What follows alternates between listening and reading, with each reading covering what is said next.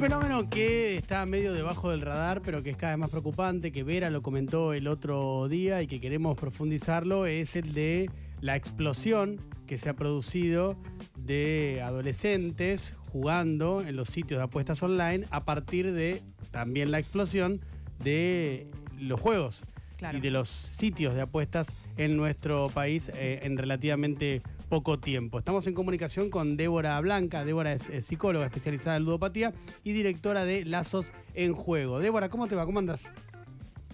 Hola, ¿qué tal? ¿Cómo les va? Bien, gracias por atendernos. Débora, ¿qué es lo que, lo que estás viendo vos con relación a, esto, a esta tendencia?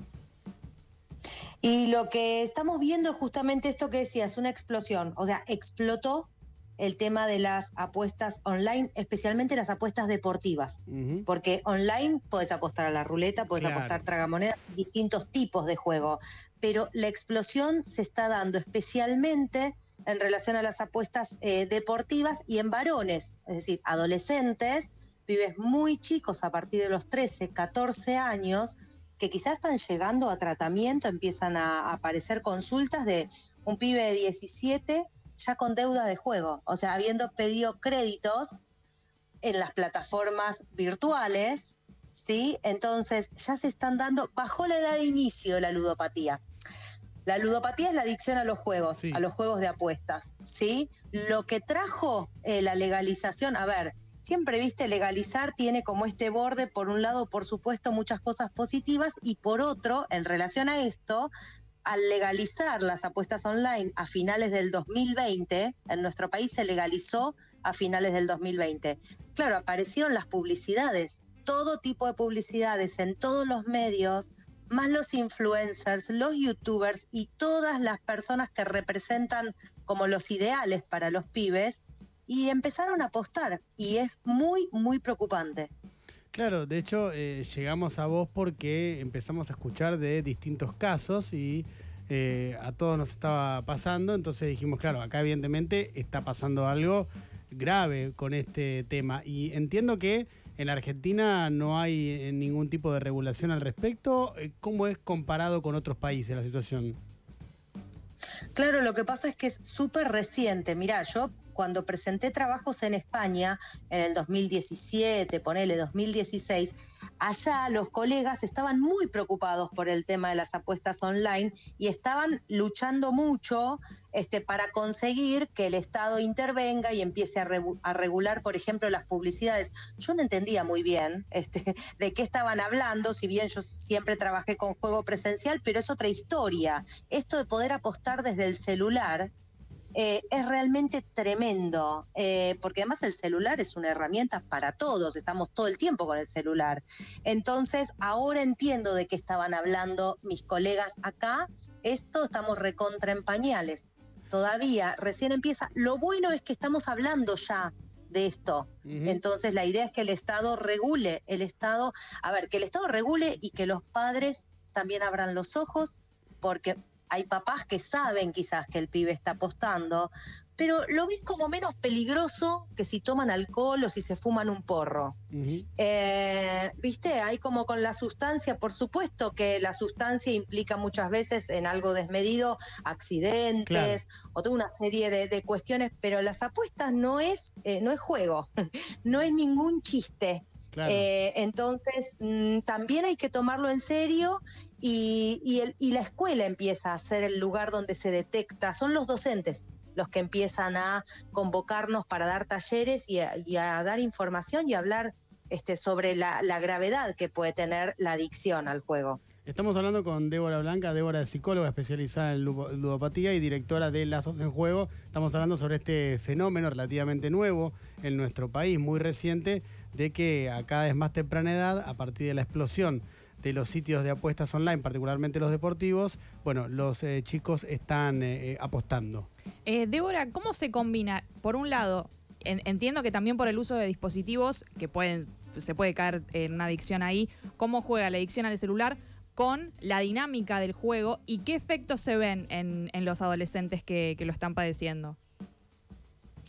En realidad eh, está buena la pregunta porque, claro, eh, va muy de la mano del celular. De hecho, eh, con las apuestas online, em, una modalidad de recuperarse de esta adicción, o sea, de curarse, a veces es necesario que la persona deje de usar el celular. O sea, mientras usa el celular, a ver, es como tener el dealer que te está golpeando la puerta todo el tiempo. Les llega publicidad, les llega promociones, les llega todo el tiempo. En el juego presencial, o sea, para la persona que tiene que ir al bingo o al casino, es un poco más fácil ahí este, regular. La familia se da cuenta de un modo también más sencillo si fue a jugar. Está el cuerpo presente. En todo lo que es online es mucho más difícil.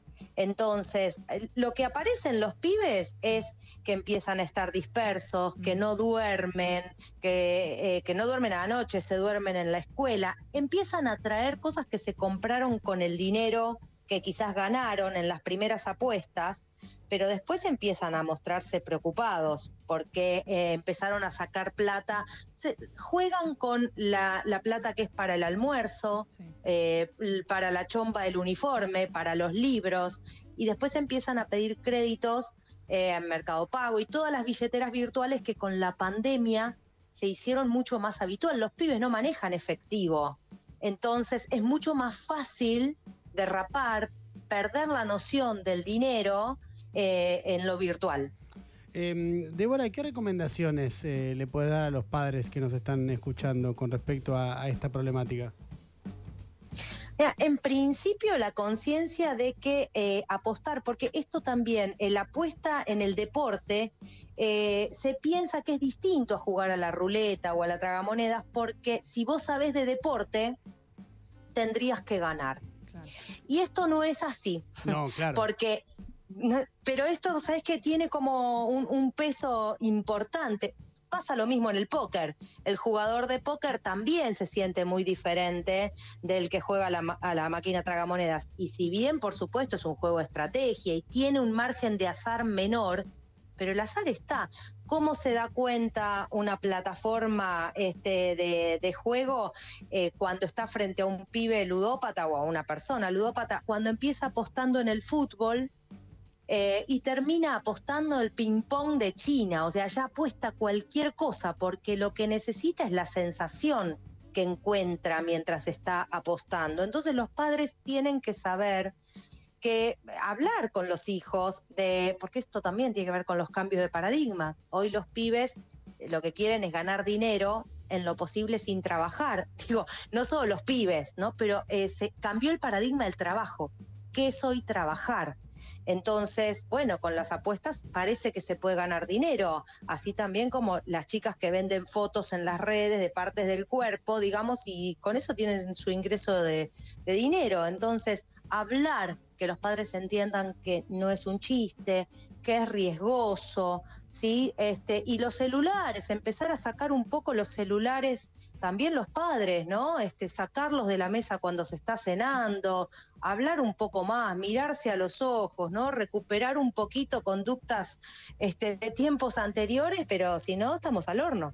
Es clarísimo, ¿eh? muy interesante ¿eh? lo que nos eh, contás. Débora, para cerrar, em, entiendo que los sitios eh, de apuestas online, particularmente los deportivos, tampoco deben hacer mucho para evitar este tipo de tendencias ludópatas, ¿no? Porque calculo que no debe ser muy complejo ni muy complicado acceder a una plataforma. No, claro, los pibes, aparte pensemos una cosa, si un menor de 18 apuesta, está haciendo algo que no es legal, claro. porque en realidad hay que tener 18 años para apostar. Entonces, o está mintiendo con la edad que no están corroborando desde la empresa, eh, apuestan mucho con los documentos de los padres, del abuelo, del tío, que quizás les quedaron de haber sacado una entrada para un concierto, o les quedó, juegan con eso, apuestan, fraguan datos.